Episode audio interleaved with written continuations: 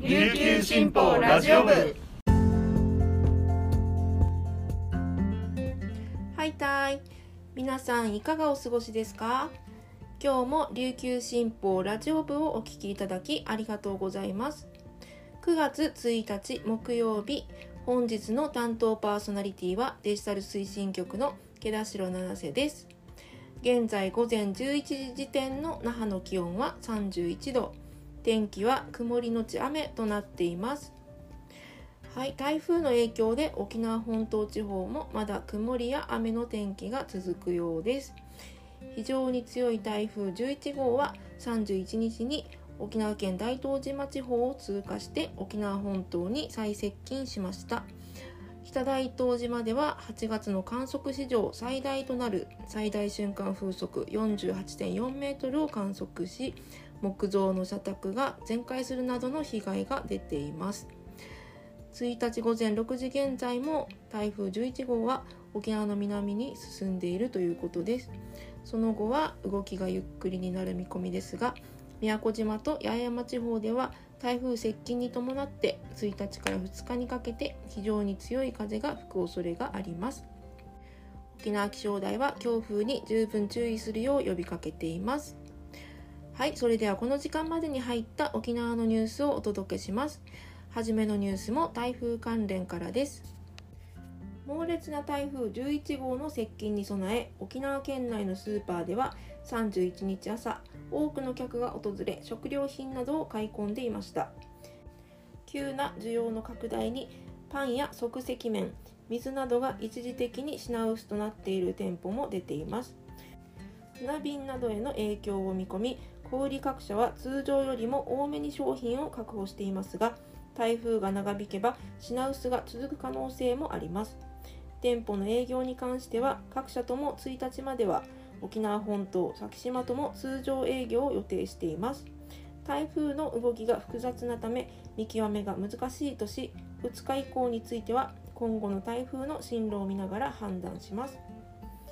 那覇市の三栄那覇メインプレイスは平日午後の早い時間にもかかわらず買い物客でにぎわいました。すぐに食べられるパンや即席麺のほか肉や野菜のコーナーも空きが目立ち店員は商品補充に追われていました。娘と買い物に訪れた48歳の女性はがらんとした商品棚に驚きとりあえず明日一日は外に出なくてもいいようにとレトルト商品をカゴに入れました。次のニュースです。沖縄県那覇市の認可外保育園で7月30日生後3ヶ月の男児が心肺停止の状態で救急搬送された後死亡した件で那覇市は8月31日この園が8月28日付で廃止されたと発表しました。29日に園が那覇市に廃止を届け出たということです。廃止理由については今後の経営が厳しいと説明したということです。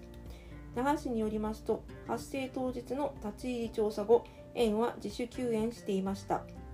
那覇市によりますとこの園は月決めで28人の園児が利用し一時利用の園児は25人把握されています。那覇市は保護者に他の園を紹介しました。しばらく家庭保育をすると答えた保護者もいたということです。那覇市はこの園に対し8月18日付で園児の安全確保などに関する改善勧告をしました。園は指導項目を改善する意向を示しましたがその後廃止を決めたということです。那覇市は今後も男児死亡の検証と再発防止のために調査を継続します。最後のニュースです。東西冷戦を終結に導き沖縄にも3度訪れるなど沖縄と交流の深かったミハイル・ゴルバチョフ元ソ連大統領が30日に死去しました。対立を乗り越えた功績や平和への思いに共感を寄せた人たちから惜しむ声が上がりました。ゴルバチョフ氏の初来沖は2001年です。那覇市長の故尾長武前知事が招待しました。妻の美紀子さんはゴルバチョフ氏が困難な中で改革を進めたことに敬意を表し多くのヒントを残した沖縄も知恵を寄せ合い思いを一つにしていかないといけないと前を向きました。正体について尾長さんから相談を受けた当時那覇市長皇室の室長だった宮里千里さんは尾長さんは捕獲の分断を乗り越える術を学びたいという思いがあったのだろうと話します。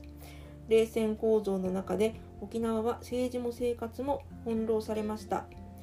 2人はキューバ危機当時小学校低学年です。前線基地にされる危機感を肌で感じていました。宮里さんはゴルバチョフ氏の訪問は沖縄にとっても意味が大きかったと振り返ります。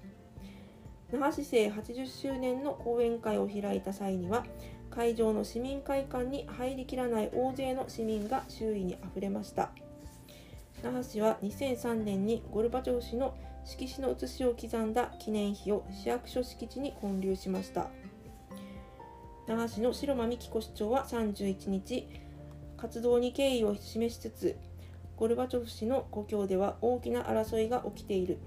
世界中が同じ地球人として協力して問題を解決していかなければならない。私たちは思いを引き継いでいく必要があると述べました。以上この時間までに入ったニュースをお届けしました。今日紹介した記事の詳しい内容は琉球新報のニュースサイトにてご覧いただけますのでぜひアクセスしてみてください。はい本日は木曜日皆さんとはここでお別れです。今日も皆さんにとって素敵な一日になりますように。それではまた明日お耳にかかります。さようなら。